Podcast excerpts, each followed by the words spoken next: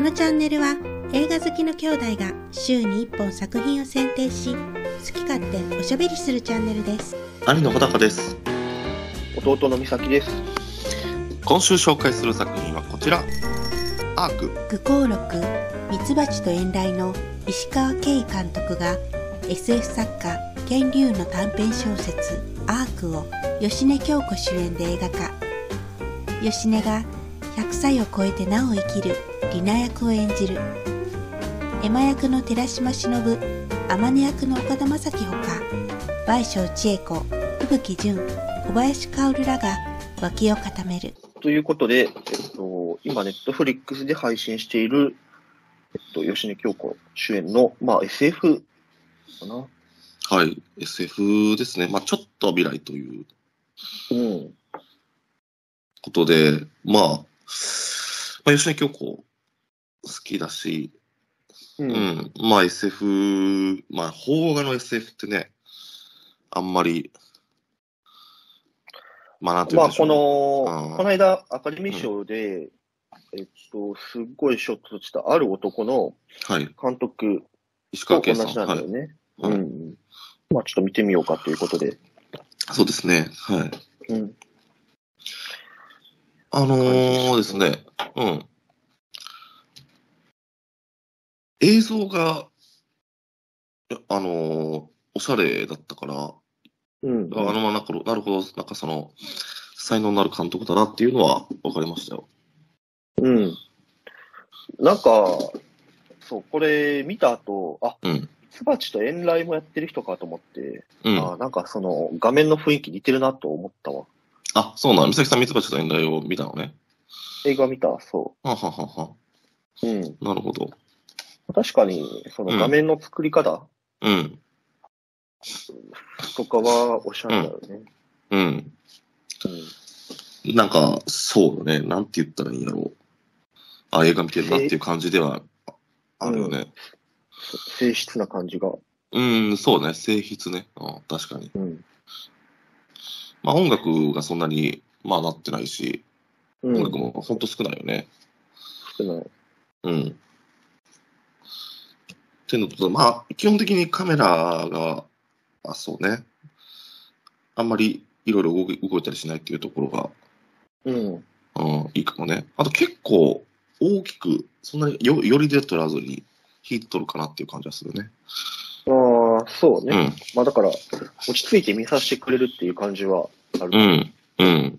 まあ、あと美術というか、まあ、やっぱ SF だから美術がび、まあ、一番大事ぐらいだなんだけど、うん。まあ、それも、あの、まあ、うまいことやってるかなっていう感じね。SF で、日本の映画で。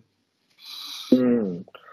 まあそうやんな。この、なんていうの、うん、日本って多分、そんな超大作な SF って向いてないと思うねんけど、向いてないから撮れないよね。うん。うんやっぱこういう、なんていうのうん。ほんのちょっとだけ、あの、うん未来とか、ちょっとだけ、うん。あの、うん。 SF 要素入れるようなやつだったら、うん。まあまあ、その、取れるからね。うん。まあ、結局、だから見せ玉よね。だだから、あの、野球で言うと、こんだけ速い球あるんですよっていう、それは、を一発入れることなのね、最初に。そう、そうね。うん。うん。まあ、それを前半部分で、まあ、そこまでなんかすげえってことでもないんやけど、うんまあ50年後ぐらいかなみたいな。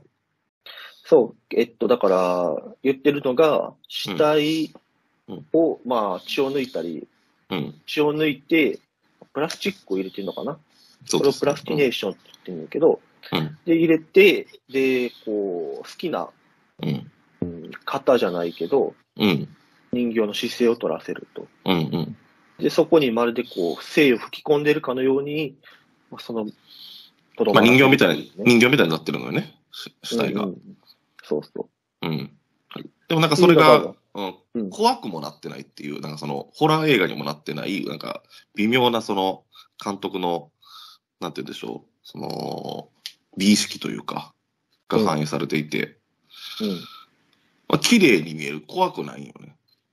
うん。うん。でも触ったら、なんかその、だからなんとなくなんか血液の代わりになんかプラスチック的なものを血液をプラスチック化してるのかよくわからんだけど、なんか内部からやから、から体自体はなんかその柔らかい人間の質感を残していて、うん。それが、あとなんか腐らないようになってるのよね。だからそれがなんかその、怖くないし、ちょっと美しいというか、うんうん。いう感じになってると。はい。うん。で、あとまあ未来の描写の仕方としても、まあスマホとか、そういうの映さず、まあそういうの映したらもうすぐ分かっちゃうから、そうやんな。うん。なんかその建物とか、その周りの美術とかで、であとはだから何かメモするときも全部手書きみたいな。うん。うん。まあ、そういう、うん。あなんていうのある程度のお約束はちゃんとやってくれてたから、そうね。まあ大満足ってわけではないけど、引き算で SF やってるよね。うん。そうね。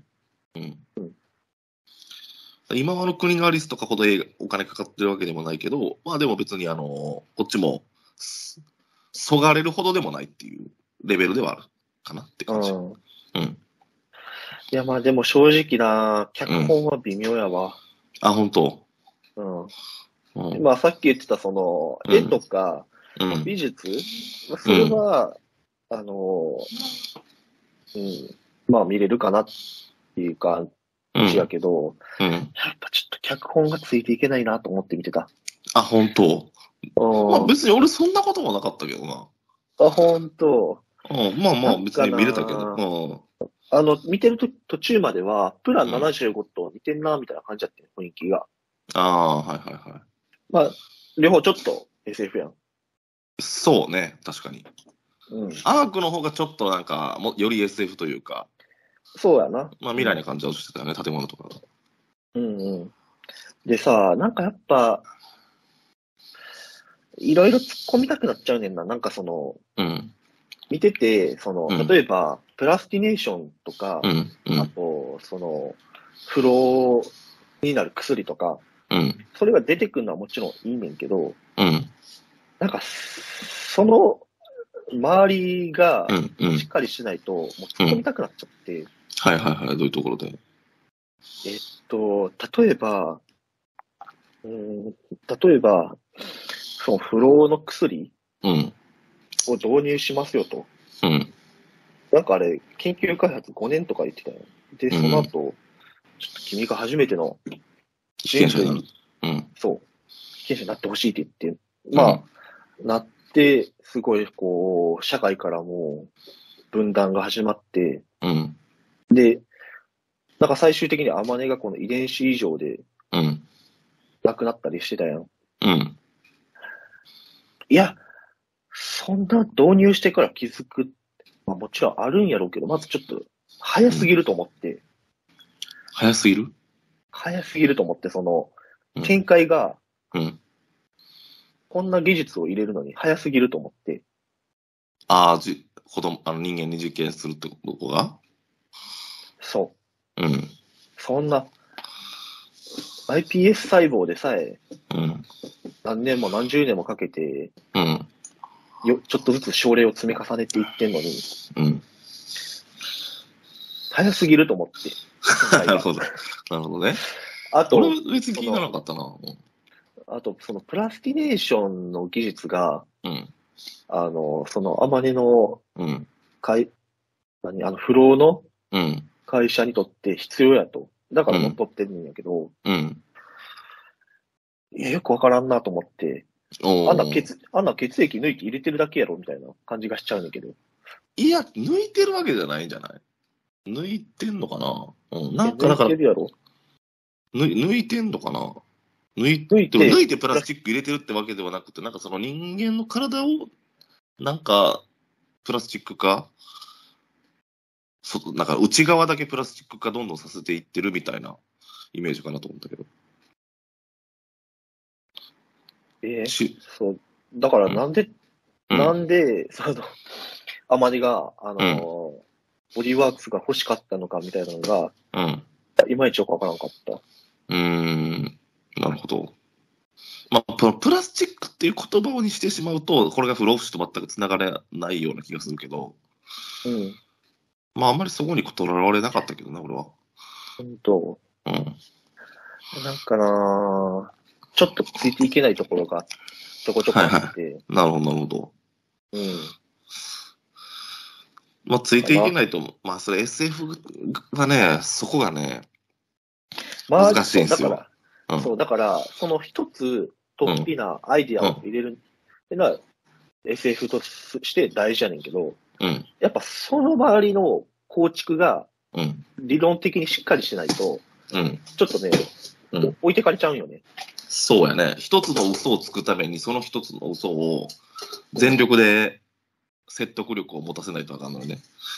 そう、まあ、それが SF やかそう、ら。うん、そう。で、そこが、ちょっうとん、、うん。うーん、微妙だったなっていう時があった。うん、でそれがやっぱりハードルが高くて、でもそのハードルをどう超えるのかっていうのを見るのが楽しみでもあるんよね、そうね。 SF って。 SF ってね。うん、そうそうそう。そまあ、特にハリウッドなんかもう全然その映像で見せてくれるから、う。うん。もうすぐに大丈夫、まあなんていうんやろ、説得力があるんやけど、特に日本映画で予算のない中で SF をどうやって撮るのかっていうのがうん。見どころなのよね。見どころだね。まあ、ほぼないしね、日本の SF ってこういう劇場用映画で。うんやっぱいいり、よね。そう、もう本当だからアニメとかになっちゃうよね。そうそうそう、アニメになる。実写って難しいんだね。そうね。うん。今あの国のアリスとかだからよく頑張ってたっていう感じよね。うん。うん。そうね。うん。いそやうん。まあー、僕は結構楽しみだけどね。やっぱ吉根京子はやっぱり素晴らしいし、吉野記憶は可愛いわ。綺麗やわ。うん、綺麗やし、その、やっぱり吉根京子の芝居のうまさっていうのが分かりやすい映画よ、この映画。うん。うん。で、ひまあそのテスト試を重ねていって、でも年を重ねていくけど、見た目では変えられないけれども、うんどういうふうに変わっていくかとかって、とか、うんあとあの、孫の役も一人二人役でやってたけど、うん。そこのあたり、そうだな。うん、の演じ分けっていうのが、ものすごく計算を積み重ねて、しかもそれが、なんて言うんでしょう。急にやってるんじゃなくて、もう、体に染み込ませてやってるといううん。のがよくわかるかなと思いますね。うん。まあ、やっぱこれを見るとでも、やっぱどっちを選択するのかなっていうのは考えると思うけど、うん。どう小高さん的には。だって、この映画、いや、俺、明らかにさ、あうの、ん注射を打つのをやめたらさ、もう老化するわけやん。賠償チェコになっちゃうわけやん。うん。あ、す自分に選択権があると別に打つよね、と思うけほんと。ど。うん。選択権があるんなら打つんや。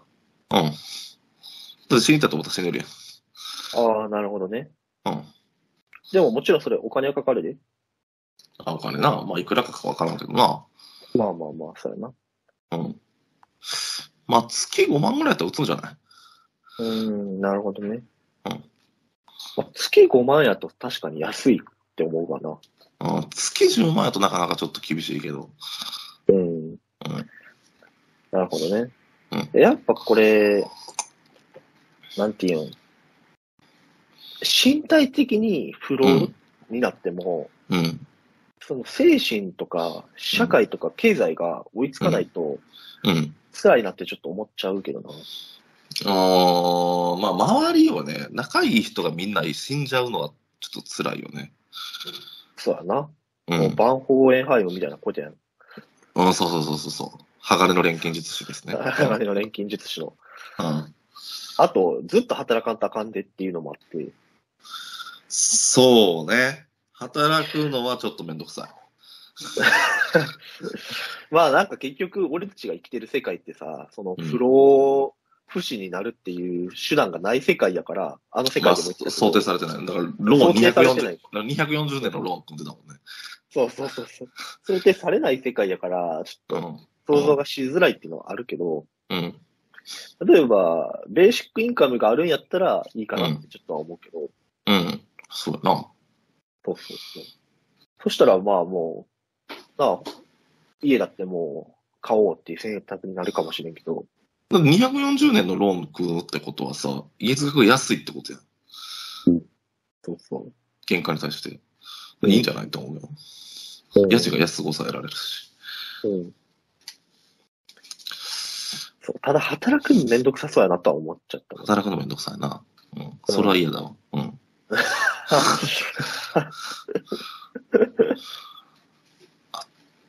あとやっぱり小林薫、吹雪純、倍賞千恵子っていうのはね、俺好きなのよね、みんな。ああ、もう脇を固める人が強いな。倍賞千恵子ってこれプラン75の時も言ってんけどさ、まあその、昔の寅さんとかもさ、俺山田洋次が好きやからさ、まあ見見るからさ、倍賞千恵子の若い頃から見てるわけやけどさ、それも歩くってからわからんけどさ、もう尊いよね、なんかもう見てるだけ、出てくるだけで。なんかもうあれあー、最強なんよね。ジョーカーよ、あれ。映画でいう。映も画うで出て、出てくるだけで、うわ、出てきた、みたいな。そうやな。うん。あ俺もプラン75みたいやなって見てたら、最後、うん本当に最後に出てくるやん。うん。いや、あれ、役どころとして多分難しいんやろうけど、うん。もう賠償千恵子さんがやるだけで、なんか、説得力が出ちゃうから、ずるいよなと思って。大将千恵子ってなんかもうそのさ、これ、だ高倉健とかみたいな感じなんよな。ね、芝居がうまいっていうのもあるんだけど、うん。なんかその、あの人の美しさがあるんよね、なんかもう、そのうん、で、それ、吹雪純もああるんよね。うん。なんていうの、その年齢を重ねることの良さっていうのが出てくるキャスティングなんよね。なんかその、それは見た目的には若い方がいいに決まってんねんけど、なんか年齢を重ねるたことによる、その、尊さというか、うん。うん。儚さとか、うん、そうよね。苦しさとか。うん、そうなの。その美しさが、にじみ出てる人たちだから、うん。そこのキャスティングは、うん、いいんじゃないでしょうかなと思ったけうど、ん。いや、100%いいよ。うん。素晴らしいよ。素晴らしい。うん、いや、でもあの、小林薫が実は息子やったっていうくだりね。うん、あれ、うん。小林薫の方よく気づいたなと思って。いや、だから知ってたよ。あの話で言うそうと、か。だってあれお、おばあちゃんに育てられたって言ってたやん。だから、あ、そうか。だから知ってたんやな。そう、吉根京子のおか母親、父親に、だから預けて、うん。うん。だからそこがなんでかっていうのは全然描かれてなかったけど、あれやろ、だから自分が若すぎて、うん、なんかこう、育てなきゃっていううん、ところにならんかったんやろ。うん、そうね。でもあれ、育ててへんのにさ、うん。その老齢の息子を不老不死にしたいって勝手やと思わへん。あ勝ったよな。そら怒るわと思っ たもん。そら、そらそうやろ。育ててないねんから、なんなら会いたいかどうかすら微妙やとと思ったけど。うん。まあだから、まあ、会だいかたいわら施な。設に入ってなうんいまあと思うねね。んけど。はいはいはい、そうね。うん。うんでもやっぱり会いたいっていうのはあるやろな、すら死ぬ前に。ああ。うん、会いたいっていうか、まあでも、あの、小林薫は子供時代って一回会ってるけどな。うん。そうやな。うん。うん。まあなんでもその自分で選択できるっていうのが大事よね。うん。だからなんまあ、別に、ああ、なるほどねと思って、この監督の他の映画見たいなと思った。なんかその、うんこの人独特の美意識というか、というかその美しさのある映画だったなとは思って、まあ見る価値のある映画かなと私も思いました。うん。いかがでしたでしょうか来週はファーザーをご紹介します。このチャンネルでは毎週末動画を更新しますので、ぜひチャンネル登録をお願いします。